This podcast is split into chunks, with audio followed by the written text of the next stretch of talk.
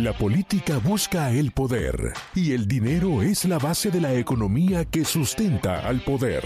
Poder y dinero con Sergio Berenstein, Fabián Calle y Santiago Montoya. Comenzamos.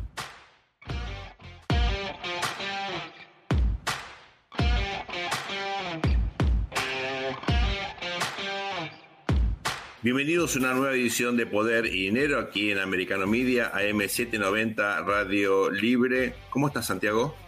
Muy bien, eh, Sergio, muy bien, muy bien. La verdad que eh, cada vez más entusiasmado con el ciclo de Poder y Dinero, eh, nuestra audiencia y, los invitados y poder cubrir los temas importantes de la región. Aparte con, entrevistas que son apasionantes, no, no me canso de, hacer entrevistas, de recibir invitados de, un nivel extraordinario y aparte de un interés muy grande por parte de la audiencia. Sabes que yo tengo la sensación que para nosotros eh, esta es una oportunidad para aprender y para enriquecernos, ¿no? Y en ese sentido creo que hoy tenemos eh, una eh, entrevista que indudablemente va a apuntar en ese sentido. Está con nosotros Camila Costa, ella es cubana, es periodista, es corresponsal del diario ABC español en, en La Habana. Eh, y bueno, como todos sabemos, en eh, el último año ha habido un recrudecimiento de la represión en Cuba. Eh, también el contexto de crisis económica, energética, ha impactado duramente. Hemos visto flujos migratorios muy significativos. ¿Te acuerdas, Santiago? Hace pocos programas tuvimos el placer eh, de charlar con nuestro amigo Nelson, con Nelson Rubio al respecto. Nelson Rubio, sí. Eh, y ahora creo que tenemos la, bueno, gracias a la tecnología, este, la, posibilidad de superar las barreras típicas de la represión y hablar con Camila para que nos cueste, para que nos cuente de primera mano, ¿no? Superar las barreras de la represión no sin esfuerzo, porque acordate que ya nos ha ocurrido antes con Camila, que tiene que andar eludiendo todo y escondiéndose para poder cumplir su tarea, ¿no? la gente, el, saber la audiencia nuestra comprenda esto porque todos venimos de América Latina y en algún momento de nuestra vida pasamos por cosas este, parecidas o, sabemos de qué se trata. Pero bueno, Camila, estamos muy agradecidos que tengan la generosidad de compartir eh, tu visión con nosotros. ¿Cómo estás? Un gusto tenerte aquí en Poder y Dinero. Hola, un gusto estar acá igualmente y compartir eh, nuevamente con ustedes. Camila, cuéntanos eh, cómo está la isla, cómo, se vive este momento tan complejo con una represión que no cesa, con estas protestas que a muchos nos dieron la esperanza de que podía haber una, una oportunidad de cambio, ¿no? Uno no, deja de tener en ese sentido ah, una visión donde, bueno, uno sabe que en algún momento se va a acabar la dictadura, no, no sabemos cuándo, pero se va a acabar y parecía que las protestas del año pasado estaban orientadas en este sentido, ¿no? con un contenido simbólico eh, muy fuerte, con un, eh, todos recordamos ese patria y vida que, realmente emocionaba, ¿no? ¿Qué pasó con todo esto? ¿Hasta qué punto hubo un reflujo eh, participativo? ¿Queda todavía encendida la mecha del cambio en la sociedad cubana? Bueno, eh, te refieres al 11 de julio, las protestas del 11 de julio, hace ya un parteaguas en, en la historia de Cuba. Nunca antes había ocurrido algo así. El, único antecedente que teníamos era el maleconazo en el año 94, pero fue solamente en La Habana. El 11 de julio fue un grito de libertad en toda Cuba. Yo creo que no hubo una sola provincia donde las personas no, no, se, no se manifestaran. Y lo que siguió eso pues fue una ola de, terror. Eh, yo creo que nunca antes vista desde los años 60, 70, principios del régimen cubano, la dictadura de los hermanos Castro. Hoy tenemos más de mil presos políticos. Suponemos que eh, sigue aumentando esta lista porque hay eh, muchas de las personas que están presas no, los familiares no han denunciado todavía, se están conociendo algunos nombres por eh, juicios o sanciones que están saliendo a la luz pública donde se muestran todos los nombres de estas personas, así que constantemente esta lista está aumentando, hay varias organizaciones trabajando en esto. Y, lo que sucedió fue un ola masivo que, tanto ha afectado a Cuba en el último año unos 225 mil cubanos han entrado por la frontera sur de los Estados Unidos. Esto es aproximadamente el 2% de la población. Se dice fácil, pero es, son miles, miles, miles de personas solamente por la frontera sur de los Estados Unidos, más los miles que están entrando eh, en camino en la travesía, todavía cruzando fronteras, más otros muchos que eh, han emigrado hacia Europa. Entonces lo que tenemos hoy es esta, esta situación, bueno, después del 11 de julio fue el 15N, esta convocatoria del Grupo Chipiela, una marcha, eh, marcha pacífica que no sucedió porque hubo una militarización general en todo el país. Así que eh, las protestas que ocurrieron desde entonces, igual, el mismo patrón represivo, detenciones, golpizas, militarización del país, descalificaciones eh, y linchamientos mediáticos en los medios de prensa oficiales,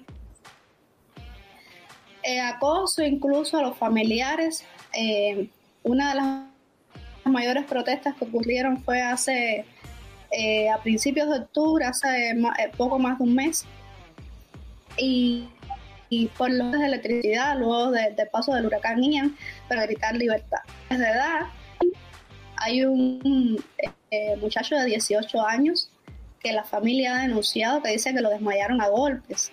A otro muchacho dicen que le desfiguraron el rostro porque le dieron incluso con palos. Es decir, aprovechando la oscuridad de, la noche, pues este es el terror que también están infundiendo estas personas y por supuesto una impunidad total. No, no hay donde eh, quejarse, no hay donde pedir explicaciones, dónde pedir justicia, dónde presentar una denuncia, porque en Cuba todo, absolutamente todas las instituciones están subordinadas al poder del Partido Comunista de Cuba, la ideología del Partido Comunista, incluso los jueces y los abogados a veces tienen que jugar con ese, en ese mecanismo también porque eh, solo es permitida en Cuba tampoco es permitida el, la abogacía, de, el ejercicio de la abogacía de manera independiente, que es una institución que pertenece igualmente o responde a la ideología del partido. Entonces, es un engranaje y un mecanismo que está precisamente creado para eso, para que los cubanos estén en total indefensión.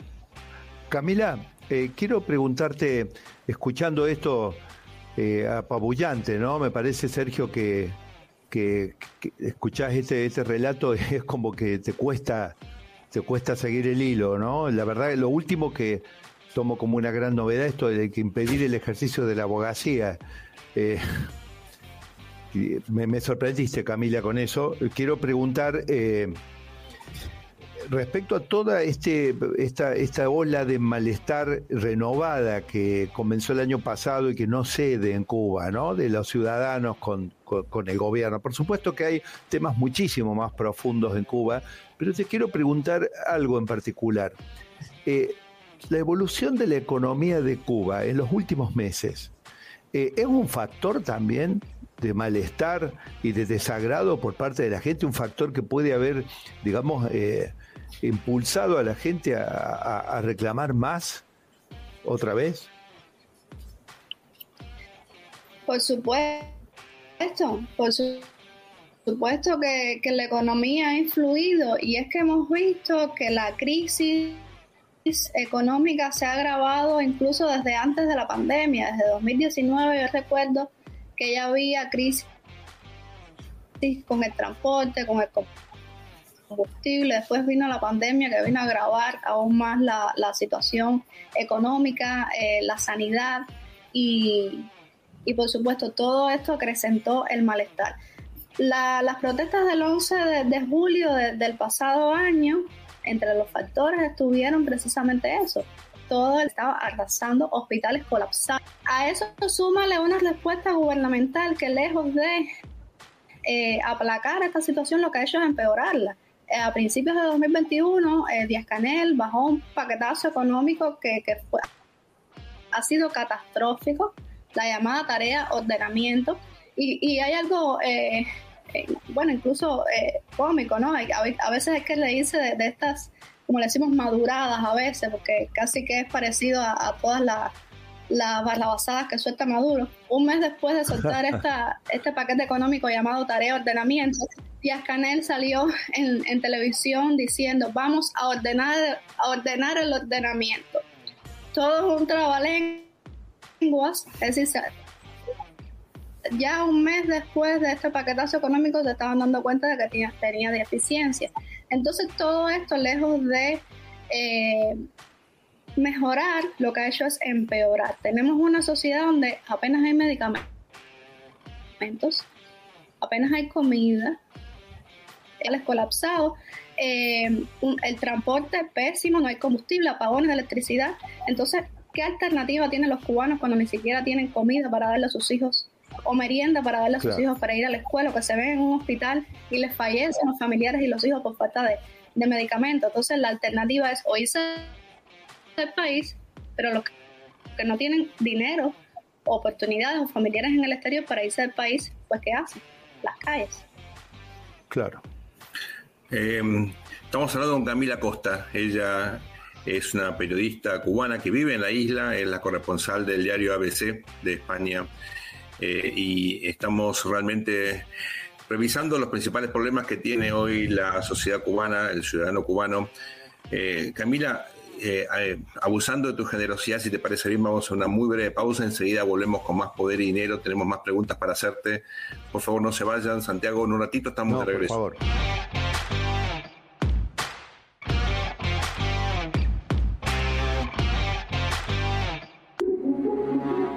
Regresamos con Poder y Dinero junto a Sergio Berenstein, Fabián Calle y Santiago Montoya por Americano.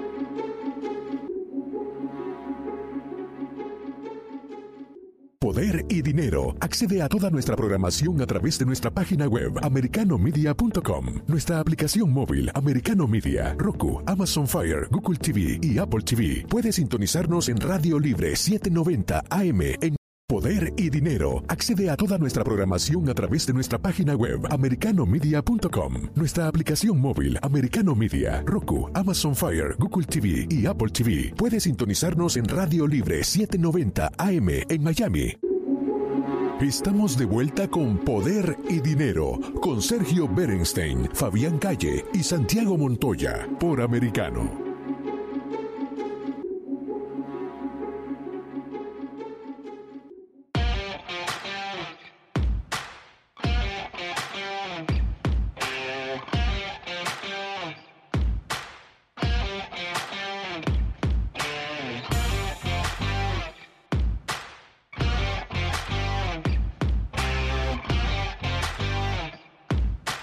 Bienvenidos a un nuevo bloque de Poder y Dinero. Aquí estamos con Sergio Bernstein y continuamos dialogando desde La Habana, desde Cuba, con la periodista cubana, corresponsal del medio español ABC, eh, Camila Acosta. Panorama desgarrador, Camila, que nos diste en el primer bloque. Eh, Camila, eh, me gustaría que nos cuentes qué significa ejercer el periodismo hoy en Cuba. ¿Cómo haces tu trabajo? ¿Cómo consigues información teniendo en cuenta las restricciones evidentes a la libertad de prensa, de expresión? Eh, si has tenido algún inconveniente, ¿cómo hacen tú y tus colegas para desempeñar algo tan vital en una sociedad moderna como es ejercer el periodismo? Bueno, es cada vez más difícil. De hecho, eh, ahora en el mes de diciembre va, eh, va a entrar en vigor un nuevo código penal que eh, directamente penaliza el ejercicio de la prensa independiente. El artículo 143 que habla de eh, supuesto financiamiento para temas de subversión, que ahí entra por supuesto la prensa independiente, que eh, sabemos el ejercicio este no es reconocido en Cuba. los medios para los que trabajamos radican casi todos en el exterior y por supuesto ya esto lo consideran como financiamiento del exterior para temas subversivos, porque casi toda la prensa independiente es contraria al régimen cubano, pues eh, cuestiona las políticas, cuestiona la dictadura. Y, y, según este nuevo código penal podemos ser sancionados de 4 a 10 años de privación de libertad. Hay que ver momento, los periodistas independientes eh, somos sometidos varios patrones represivos. Yo misma fui detenida el 12 de julio del pasado año por reportar las protestas del 11 de julio. Me mantuvieron unas 48 horas en estado de desaparición forzada, me liberaron después a los cuatro días, eh, por supuesto totalmente incomunicada durante este tiempo. Me estaban acusando de desorden público, de instigación a delinquir, me mantuvieron 10 meses en reclusión domiciliaria sancionada hasta un año de privación de libertad. Bueno, finalmente me liberaron con una multa, pero me confiscaron todos mis equipos de trabajo, eh, antes de eso también eh, multas, confiscaciones de equipos de trabajo, secuestros en la vía pública porque ni siquiera media una orden judicial, eh, amenazas, interrogatorios incluso a, nuestros familiares. Y, y, bueno, es todo este panorama depresivo, de hostigamiento que pesa sobre nosotros precisamente para obligarnos a desistir. Cada vez somos menos los periodistas dentro de Cuba. Desgraciadamente, la ola de terror eh, se ha centrado mucho en la prensa independiente. Eh, ahora mismo hay dos periodistas presos. Eh, Lázaro Yuri, bueno, hay que ver qué es lo que va a suceder, pero sí cada vez es más difícil, más peligroso hacer, ejercer la prensa dentro de Cuba. Por supuesto, también estamos regulados, es decir, no nos permiten salir de Cuba a participar en eventos de capacitación o en, pues, hacer denuncias en organismos internacionales, pero gracias a las redes sociales podemos hacer este tipo de, tener este tipo de espacios para que nuestra voz se siga escuchando y yo creo que eso es fundamental, que independientemente de eso tenemos el internet con sus problemas, precariedades como siempre, pero eh, de alguna manera no nos logran silenciar del todo. Avila, eh, ¿cómo hace la sociedad cubana para informarse? ¿Qué medios alternativos existen? Teniendo en cuenta, obviamente, el poder que todavía conserva el régimen con la prensa oficialista. ¿Cómo, hace un ciudadano si quiere realmente entender qué está pasando? los medios fundamentales de, comunicación en Cuba, como dice la, Constitución, son del, Estado, del Partido, del Partido Comunista. Eh, la alternativa que tienen los ciudadanos cubanos para informarse es precisamente a través de las redes sociales, de Internet, con estos medios de prensa independientes que han surgido varios en los últimos años, pero desgraciadamente no, todavía en miles tienen un teléfono celular, pero no tienen acceso a Internet. Entonces, es un impedimento que tenemos todavía como prensa independiente de llegar a todas esas personas. Así que eh, sí, los, los medios eh, de comunicación del régimen sigue, siguen siendo preponderantes, pero yo creo que cada vez más también las personas se van, acercando a la prensa independiente. Lo único eh, que es que la, la, transmisión de nuestras informaciones es solamente mediante internet. No nos permiten difundir plegables ni revistas ni videos, porque todo eso es penal como propaganda enemiga. Camila, publicaste un libro hace poco sobre la eh, masonería en Cuba. Contanos de qué se trata. Sí, este es un tenía eh, guardado hace ya unos dos años. Es una investigación que inicié eh, cuando eh, estudiaba periodismo en la Universidad de La Habana. Mi tesis de en el año 2016 fue un documental de la masonería cubana.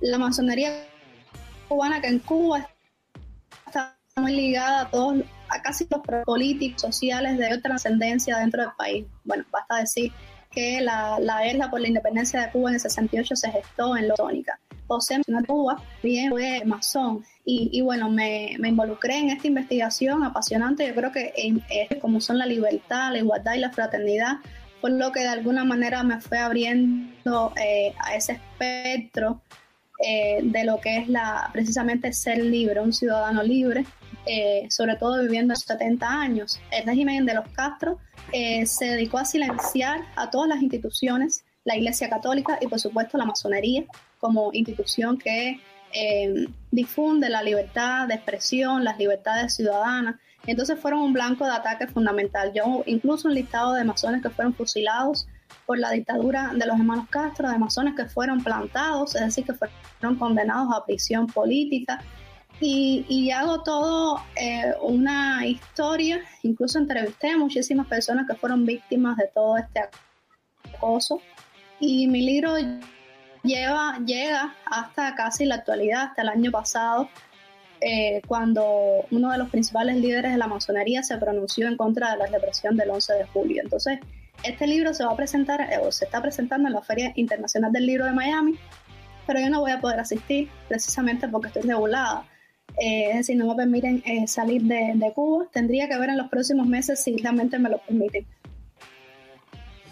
¿Podrías, salir de forma virtual o tampoco? Sí, estamos viendo esa posibilidad. Creo que el, sábado, no sé si el sábado o el domingo que se va a presentar oficialmente el libro. Y estamos viendo la posibilidad de, que yo pueda estar al menos eh, virtualmente para hacer una presentación. Ya me han escrito varias personas que van a asistir, aunque, aunque yo no vaya, pero bueno, para apoyar. Camila Costa, eh, periodista cubana, eh, con toda la admiración y el respeto que eh, te tenemos. La verdad que imaginamos lo que significa estar en esas condiciones, tratando de desempeñar una tarea tan importante para una sociedad libre como el periodismo parece algo básico. En muchos otros países tenemos muchos problemas, eh, pero no este, y no siempre valoramos la importancia de la libertad, la importancia de poder ejercer nuestro trabajo eh, sin ningún tipo de restricciones. Eh, es por eso que te mandamos un abrazo muy solidario, muy fuerte. Tienes todo nuestro apoyo. Cuentas con nosotros para lo que necesites. Mucha suerte con tu libro. Y bueno, ojalá que pronto la isla pueda mirar el futuro con, otros ojos, ¿no? Gracias a ustedes por, por la invitación y por el espacio. Es un placer estar acá. Y un abrazo a todo el equipo. Ahora vamos a una muy breve pausa, no se vayan, en un ratito volvemos con más poder y dinero aquí en Americano Media AM790 Radio Libre.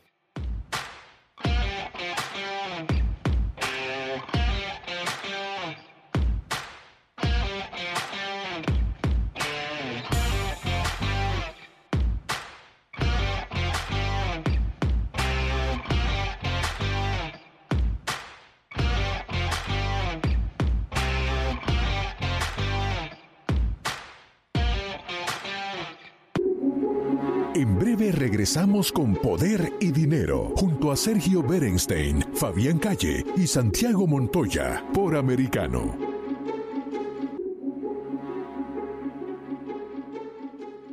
Poder y Dinero. Accede a toda nuestra programación a través de nuestra página web americanomedia.com, nuestra aplicación móvil Americano Media, Roku, Amazon Fire, Google TV y Apple TV. Puede sintonizarnos en Radio Libre 790 AM en Estamos de vuelta con Poder y Dinero, con Sergio Berenstein, Fabián Calle y Santiago Montoya, por Americano.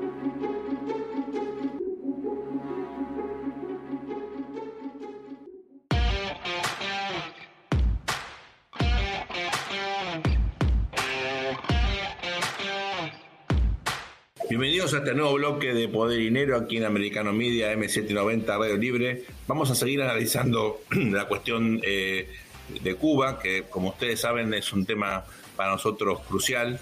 Es una síntesis de todo lo que está mal en América Latina y ha tenido un impacto muy, muy negativo desde fines de década del 50 en toda la región. Para eso tenemos a nuestro amigo eh, Pedro von Heiken, que es especialista eh, ha trabajado en Cuba, sigue el tema y tiene obviamente opiniones muy fundamentadas eh, sobre lo que está pasando en la isla. ¿Cómo estás, Pedro? ¿Qué tal? ¿Cómo estás? Hola, Pedro. Buenas tardes. Hola, Pedro. Bienvenido de nuevo. Hola, ¿qué tal a todos? Pedro, estuvimos con, eh, con Camila hace, hasta hace un ratito charlando. Nos pintó un panorama, también no es nuevo, pero con alguien que está en la isla, efectivamente a uno lo, no lo deja de conmover. Y vos tenés obviamente eh, ahí una reflexión basada justamente en una de las ideas de Camila, ¿verdad? Así es, así es, algo que ella publicó hace poco, muy interesante. Eh, miren, por ejemplo, en junio pasado, mientras el régimen cubano impedía la salida del país a seis activistas pro derechos humanos y periodistas independientes, porque iban a participar en la Cumbre de las Américas que se iba a realizar en Los Ángeles, otros activistas, entre comillas, y emprendedores, ella llama emprendedores vitrina, entre comillas, tenían vía libre.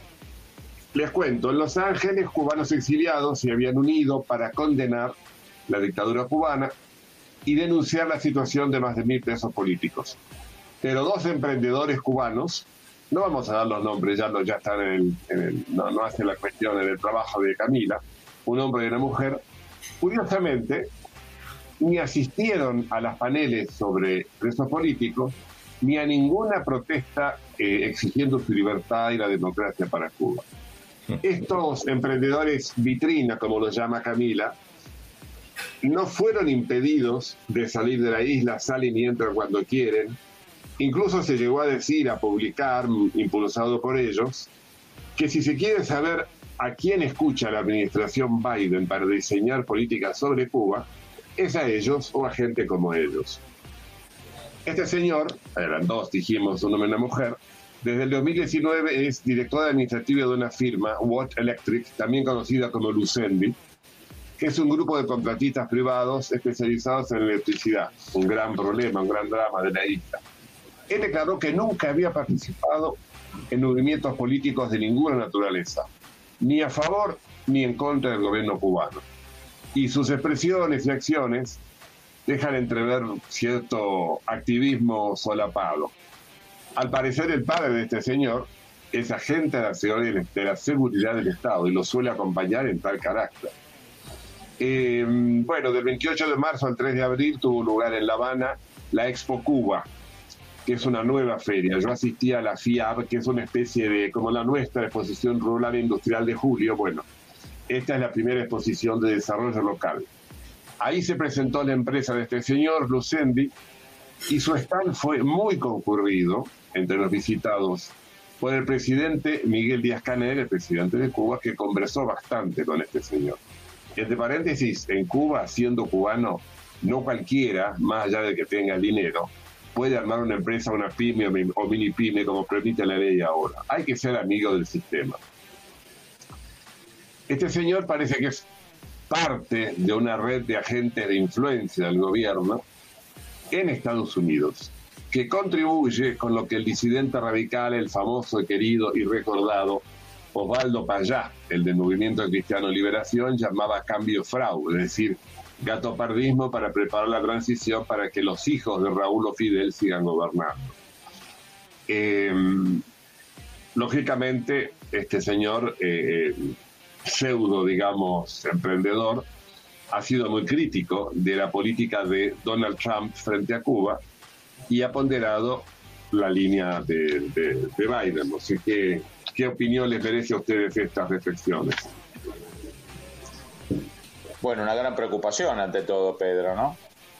Digamos que siempre se hablan de los grandes lobbies en Washington, de grandes poderes económicos del Medio Oriente, de Asia. Ahora, de un país quebrado, de un país empobrecido, de un país pauperizado como Cuba, logre un lobby que le facilite la vida a la dictadura comunista sería, sería patético. ¿no? Bueno, yo, yo agrego algo, nosotros Pedro venimos aquí en Poder y Dinero con eh, Sergio y con Fabián eh, mostrando desde distintas aristas el tema de, una contaminación cultural que, que está recibiendo el modelo capitalista que posiblemente empezó hace no menos de tres décadas, según algunos casos que estuvimos hablando en el programa, y que evidentemente se ha intensificado y que hoy en día pone en duda prácticamente los elementos fundamentales que han hecho de Estados Unidos el país más importante del mundo luego de algunas décadas.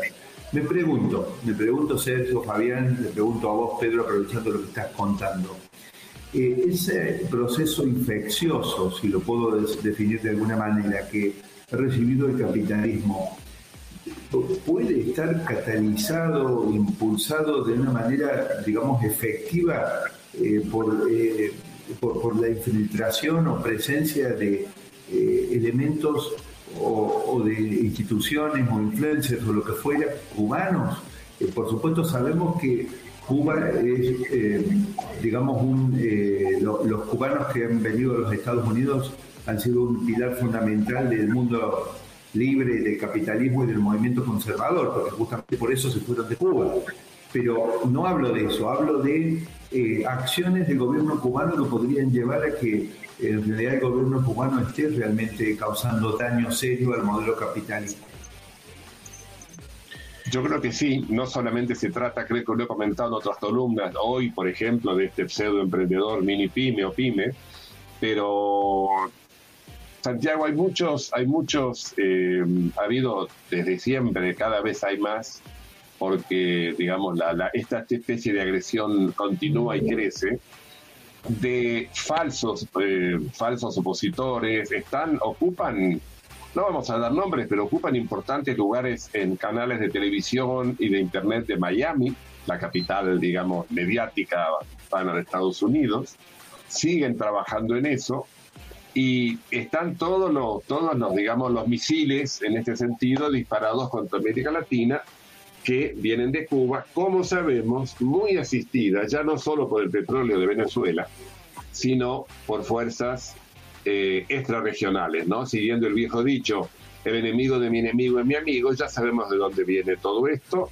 Irán, Rusia, China, Corea del Norte. Pero todo eso, pero pero entonces tengo que preguntarte algo que vos fuiste que mencionaste una palabra que quizás te arrepientas de haberla dicho, que fue la palabra misiles. Eh, la pregunta es, entonces, los misiles que Estados Unidos obligó a Cuba a desmontar eran los misiles, digamos, eh, reales, los misiles de hardware. Pero los misiles estos que son, eh, los que vos mencionás, que son culturales, no, no los puedo desactivar. Y lleva una pregunta que no sé si van a poder responder ustedes tres, que les hago, que es la siguiente. En realidad, ¿fue un acierto permitir que Cuba siguiera ahí existiendo aparentemente aislada en la islita y dejémosla que transcurra? O, que, o quizá, digamos, Estados Unidos debió haber intervenido de una manera drástica mucho tiempo atrás y por no haber intervenido ahora lo está pagando. Honestamente, sí. No, Pedro, una, una visión eh, un poquito más, histórica, ¿no? En ese momento, eh, cualquier intervención en Cuba hubiera disparado la Tercera Guerra Mundial, me parece a mí, eh, después de la crisis de los misiles, ¿no? Que era muy claro que... Pero, cayó la Unión, pero cayó la Unión Soviética. Bueno, ahí es otro punto. Si después de la, eh, yo creo que después de la, Unión, la caída de la Unión Soviética se generó un optimismo un poco ingenuo lo que significaba obviamente el mundo unipolar que era visto por muchos como algo permanente, cuando obviamente no solamente fue transitorio, sino que eh, con el, ataque a la Torre Gemelas rápidamente esa utopía un poquito eh, infantil eh, colapsó. pero yo creo que esa, esa intervención, después de Cochinos y en el contexto, digamos, de la, de, la, de la Guerra Fría, era utópica, era casi imposible. Y el eje del mundo después de, de la caída de la Unión Soviética no era América Latina, por supuesto, ¿no? Se trasladó rápidamente. Eh, pero está bien, pero, digo, cruzás el mundo para intervenir, te metís en Afganistán, en Irak, y lo que fuera, arrasás todo y no resolvés el tema de Cuba, ¿no? Digo, eh, es mi punto. Eh, si les parece bien, vamos a una muy breve pausa ahora. Vamos. y volvemos con el último bloque de este programa de Poder y Dinero que estamos dedicando a Cuba. Gracias, Pedro, por acompañarnos. Ya volvemos. Un segundito, por favor. En breve regresamos con Poder y Dinero, junto a Sergio Berenstein, Fabián Calle y Santiago Montoya, por Americano.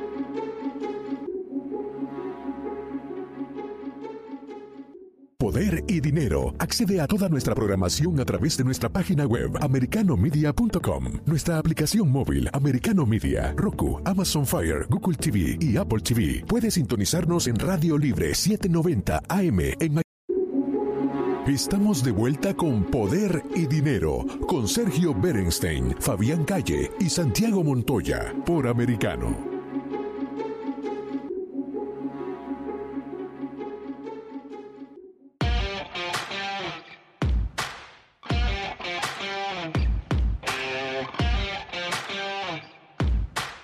Bienvenidos a este nuevo bloque de Poder y Dinero. Estamos dedicando este programa al eh, caso de Cuba, que es un país que siempre nos ocupa y nos preocupa. Tenemos eh, ahora a nuestro amigo eh, Pedro von Heiken, que ya nos vino obviamente contando un caso que pone de manifiesto la capacidad de influencia y yo diría la versatilidad, ¿no? la inteligencia estratégica que ha demostrado en muchos planos el régimen cubano, que explica su supervivencia por supuesto con un costo eh, humanitario extraordinario, la isla sigue siendo un desastre, por eso los balseros que permanentemente están tratando eh, de llegar a Estados Unidos. Eh, pero tenías otra reflexión para compartir con nosotros, ¿verdad? Sí, porque esto me lleva a otro tema relacionado, no idéntico, pero relacionado, de fondo y continuado, digamos. A ver, ¿debería la oposición participar en el diálogo Biden-Castrismo? Porque primero debe definirse qué es el diálogo debería haber una base de derechos que garantice la horizontalidad del diálogo y que las palabras de todos los actores sean válidos. Pero si en Cuba matan, meten gente presa, si los cubanos no pueden expresarse libremente, entrar y salir libremente, todos, no los indicados con el dedo, si no hay partidos políticos, ¿cómo se va a sentar a hablar? La pregunta es dialogar, negociar, discutir en cualquier ámbito, en cualquier país, también en el nuestro, significa que la palabra de todos es válida y escuchada. Ese es un escenario que no hay en Cuba. El gobierno castrista tiene poder absoluto, dicta lo que tiene que decirse, lo que tiene que responder y dispone de qué marco no hay que salirse. Se ha creado lo que se llama los conflictos controlados. Hmm. La meta de cambio fraude, que es lo que hablaba en el bloque anterior, está desde el 2008. Fabricar una democratización falsa y que Cuba sea la Vietnam del Caribe. Bien un poco mejor la economía, cosa que ahora no han hecho tampoco, en Vietnam y en China sí, pero nada más. Y acá introdujo algo por ahí eh, para también el, el, debate.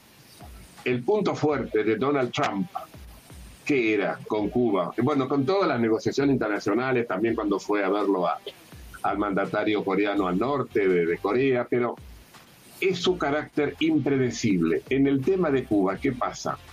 El castrismo es predecible y lo mismo la oposición falsa, el cambio fraude.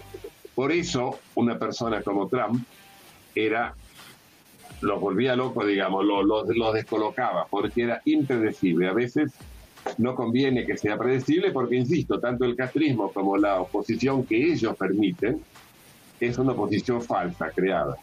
Sí, Pedro, nosotros hemos venido en varios programas eh, hablando del tema woke en Estados Unidos, el ascenso de cierto izquierdismo radical, eh, cierta intolerancia cultural hacia posturas eh, conservadoras, a tradicionalistas. Este clima de época, especialmente en, las, las, dos costas, ¿no? En California, Nueva York, Boston, en ciertas zonas así azules y muy militantes del Partido Demócrata, ¿no es un terreno fértil para el lobby cubano, para estas operaciones cubiertas o encubiertas? ¿No, es como no hay un clima amigable, utópico al socialismo, a la revolución? ¿No se le hace fácil a los cubanos eh, surfear estas aguas WOC?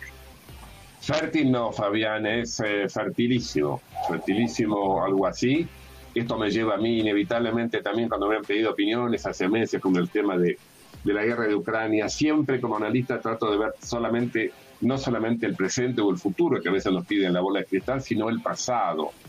No hay que olvidar, en este sentido, que un gobierno republicano de Gerald Ford con Henry Kissinger en los 70 le dio la mano, quizá no como Carter, quizá no como Obama o ahora Biden, de distintas maneras, pero dio una mano, trató de abrir, nada menos que estoy hablando de Gerald Ford y Henry Kissinger. ¿Por qué no pudo ser? Porque Castro insistía en seguir, y lo mismo le pasó con Carter después y con Brzezinski, en seguir la penetración y ayudar a la guerra civil en Angola, estando contra, digamos, los principios de Occidente. Es decir, ha habido casos de, por ahí no tanto Nixon, pero sí Ford, de republicanos que han tratado de abrir mano y siempre se han encontrado, siempre se han encontrado con, con esta negativa, digamos, de, Fidel Castro, para el que en el año 91 la Guerra Fría no acabó, sigue, sigue, para Fidel Castro hasta que se murió la Guerra Fría siguió. Pero sí, contesta la pregunta, por supuesto que, que en todo ese mapa azul de Estados Unidos es un terreno fertilísimo para que esto que estamos hablando penetre mucho más. Pedro, eh, Díaz Canel hace muy pocos días tuvo declaraciones, en mi opinión, muy reveladoras a partir de la evidencia que efectivamente no solamente hay iraníes en, Ucrania junto con las tropas rusas, sino también cubanos. Es decir, que Cuba está eh, colaborando con la invasión de Rusia a Ucrania. Esto es eh, interesantísimo porque, bueno, sabemos que muchos partidos socialdemócratas europeos, hipercríticos de la postura dura de Estados Unidos, el mal llamado bloqueo, que simplemente un embargo, eh, es el tal vez el objetivo eh, fundamental ¿no? de la crítica de la socialdemocracia europea, siempre ha tenido una postura colaborativa. El más, caso más obvio, el, el PSOE español, pero no el único. Uno ha visto países nórdicos, uno lo ve también en Canadá, ni hablar de la izquierda francesa. Siempre han sido eh, colaboracionistas con el régimen cubano. Ahora con esta declaración de Díaz Canel, eh, que justifica la invasión como una especie de agresión europea y de la OTAN a Putin, bueno, eh, ha generado una especie de, eh, bueno, conflicto nuevo, ¿no? O, una especie de cuña a partir del cual podrían em, empezar eh, a, a, entrar otros argumentos al debate. ¿Cuáles podrían ser las consecuencias de esta decisión de Cuba de acompañar la invasión de Rusia a Ucrania? No me animo a, autorizar la, la, bola de cristal, no lo podría decir con, con propiedad, pero no me extraña en absoluto no olvidemos, yo me acuerdo del diario Granma, el diario, el órgano del Partido Comunista de Cuba, en los primeros días, apenas empezó la guerra, diciendo que cuando visitó un importante militar, eh, visitó La Habana, que Cuba y Rusia eran agentes y amantes de la paz y acababan de invadir nada menos que otro país.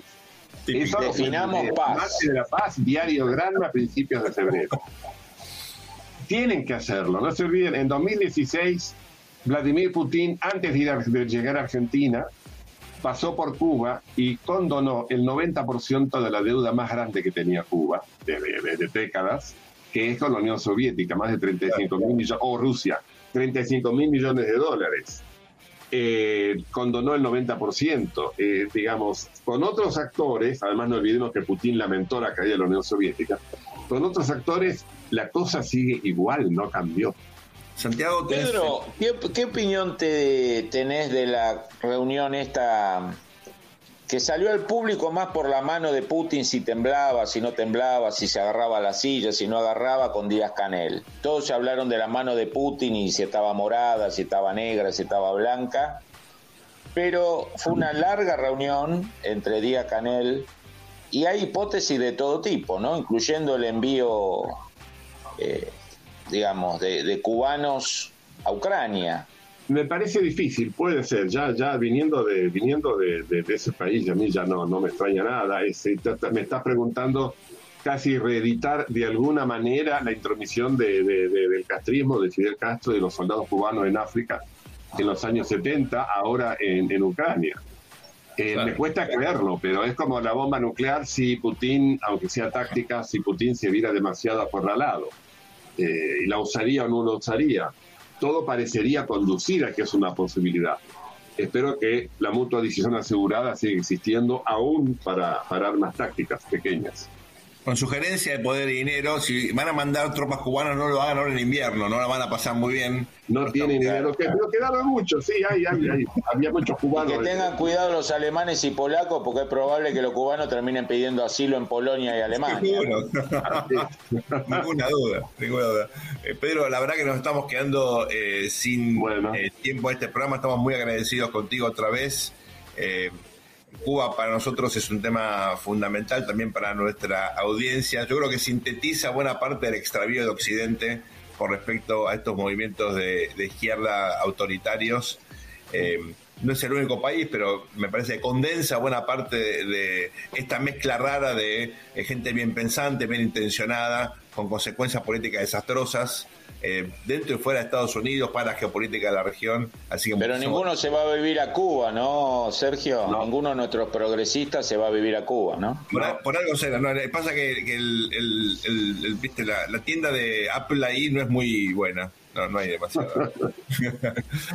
Nos estamos quedando sin programa. Les agradezco mucho a todos. Santiago, Fabián, Eh, nos reencontramos aquí en Poder y Dinero. Hasta muy pronto. Muchas gracias. Hasta pronto. El análisis sobre el poder y dinero concluye por hoy. Seguimos con los cálculos y proyecciones para ofrecerles nuevas herramientas que les ayuden a tomar mejores decisiones. Hasta el próximo programa por Americano. Poder y Dinero. Accede a toda nuestra programación a través de nuestra página web americanomedia.com, nuestra aplicación móvil Americano Media, Roku, Amazon Fire, Google TV y Apple TV. Puede sintonizarnos en Radio Libre 790 AM en